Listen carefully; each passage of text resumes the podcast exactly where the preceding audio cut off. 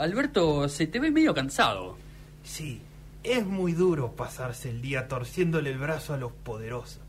Pero como decía Freddie Mercury, y permitime que agarro el bajo. Another One Bites te das.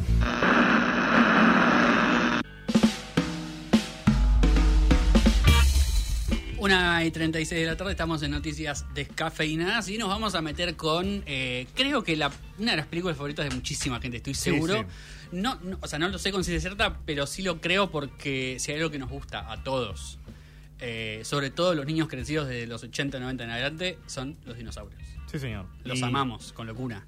Es, es difícil plantearse el mundo pre-Jurassic Park en cuanto a los dinosaurios, ¿no? Sí, Eh, absolutamente. si había gente fanatizada con los dinosaurios, me imagino que sí, porque si había tanto interés, eh, Sí, no sé, sí, se- total. eh, hecho la película.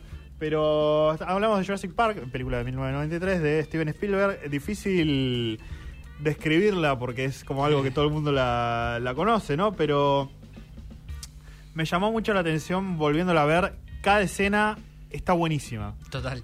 Eh, desde ah, inclusive hay una escena de que, es- que está muy buena que es la de mm, la que están ellos sentados en la mesa ahí mientras están las, fotos promocionales en, en atrás en, en los proyectores y cada uno desde su desde su perspectiva digamos empieza a discutir si está bien o no el parque cuál- cuáles son las fallas este, qué, qué- qué se puede hacer De- todos los personajes brillan todos los personajes son fuertes Sí. son eh, definidos y no- hasta ponele el abogado que uno dice como bueno nada es un es, es un el abogado de chupasangre como Sí, dice total.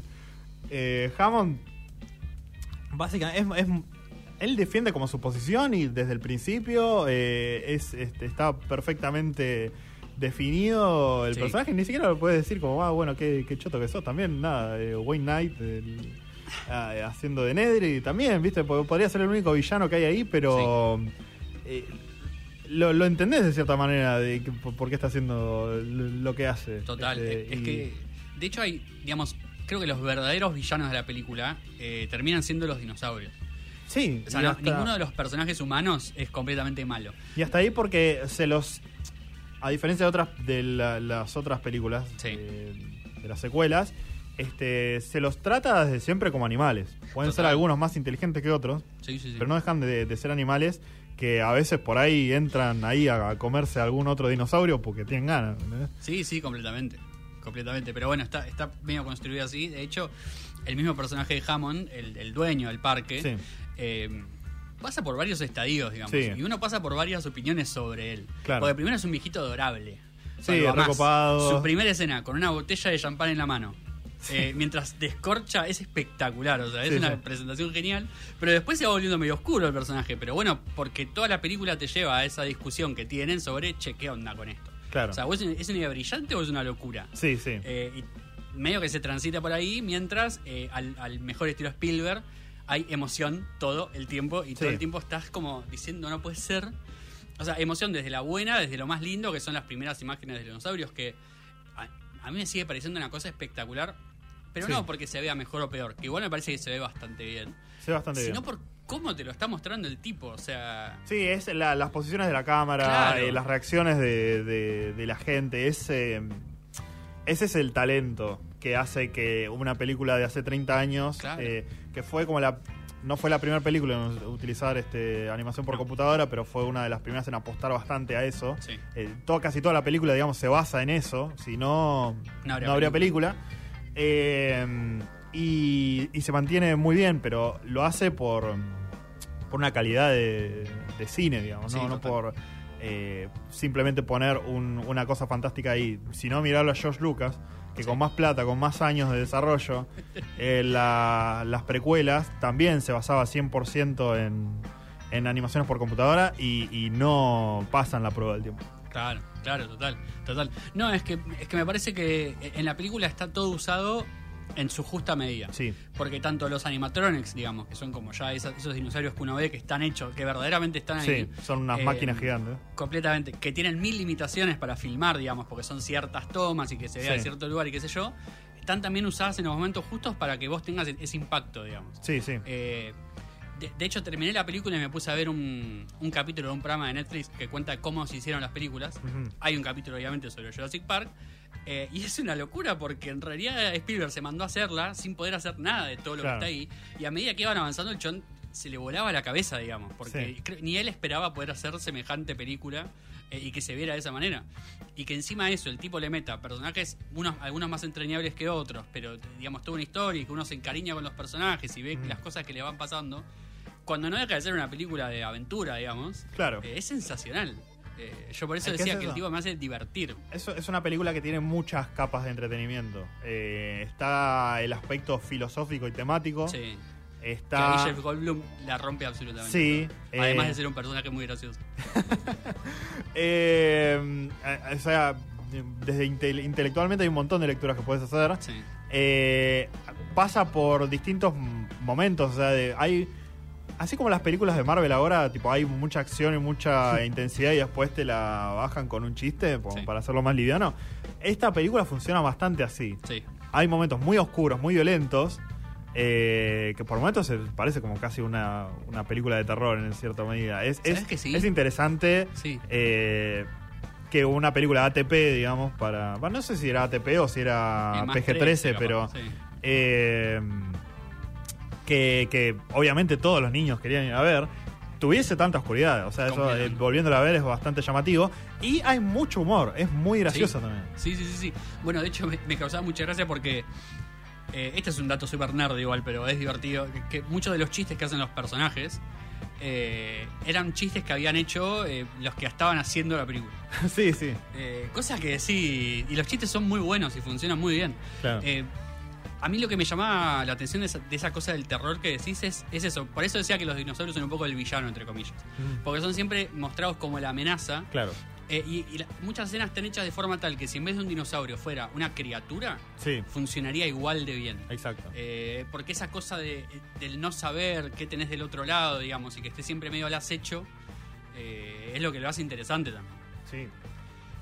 Eh, punto aparte para el, el protagonista, para Sam Neill, que yo no, no lo sabía, pero me parece un dato menor, no es americano, digamos, y el acento que hace Ah, sí, no, no. es el suyo original, digamos. Son, son todos, todas las actuaciones son fantásticas. Ah, ah, quería volver a verla también como para despejarme ciertas dudas, porque Sí. había muchos comentarios en los últimos años que había tenido distinta gente que decía, bueno, sí, pero los nenes no, no, no están bien, qué sé yo, Sí. y es como son medio molestos.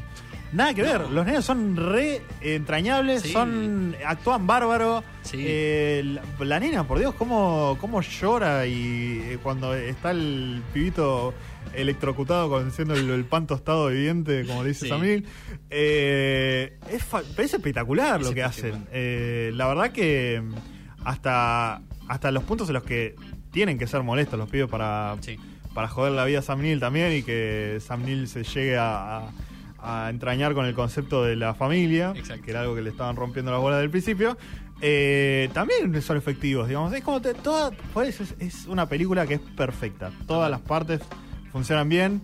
Eh, y, y si sos alguien como muy purista de los efectos, realmente eh, volvela, volvela a ver, Sí. con, dale esa oportunidad porque eh, se, se mantiene y sí puede haber algunas cosas de textura, de empate con, con los fondos que se pueden llegar a mejorar, pero eh, es, es lo, lo que te genera, el sentimiento que te genera es parte de el talento de Steven Spielberg. Y eso se mantiene porque lo, hizo con, con, con esa cabeza. Sí, total.